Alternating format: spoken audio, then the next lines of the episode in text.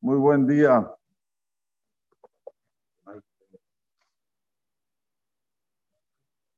La Torah nos dice que hay cuatro animales que tienen solo una condición y por eso no son kasher. La Torah cita a el hazir. Uno de ellos, el hazir. El hazir es el puerco, el chancho. ¿Por qué se llama hazir?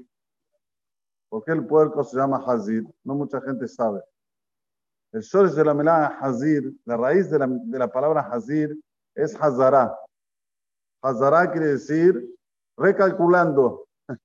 ¿Vieron el Waze? Cuando dice recalculando, vuelva, Señor.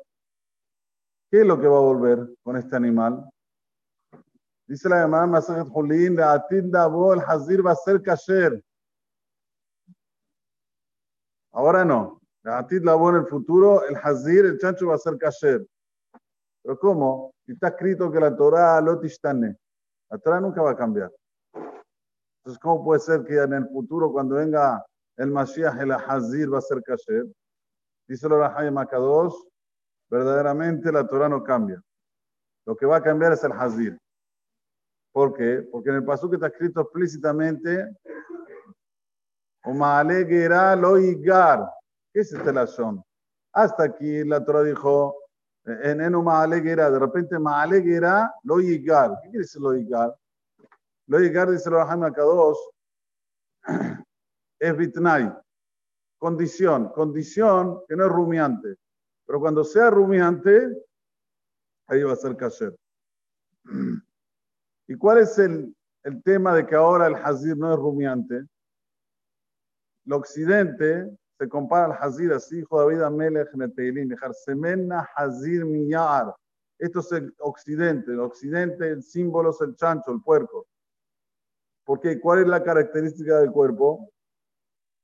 El cuerpo estira sus pezuñas para adelante, diciendo, Reú ani kasher. Miren, soy kasher, tengo las pezuñas cortadas, pero verdaderamente por dentro no es rumiante. Habibi, por ahora no sos kasher. Así es el occidente. El occidente te miran, te dicen por fuera, mirá, somos educados, somos seres humanos correctos, pero por dentro no, no son kasher. Es como el hazid. La atit la cuando venga Boraholam y aparezca con toda su dimensión, vaya, vaya, como termina aquí la Shon Melujá, Hashem le ahí en ese, en ese día. También el Hazir va a volver a ser rumiante. Aquí vemos la conexión que hay entre los animales y también las naciones. Otros de los animales que tienen una y no tienen las dos es el arnevet. Arnevet es el conejo, ¿no? Muy bien. Preguntan los hajamim, ¿por qué lo dice la Torah Belazón va? ¿Por qué no dice Arnab? Arnab es el macho. ¿Por qué dice Arnevet de la va?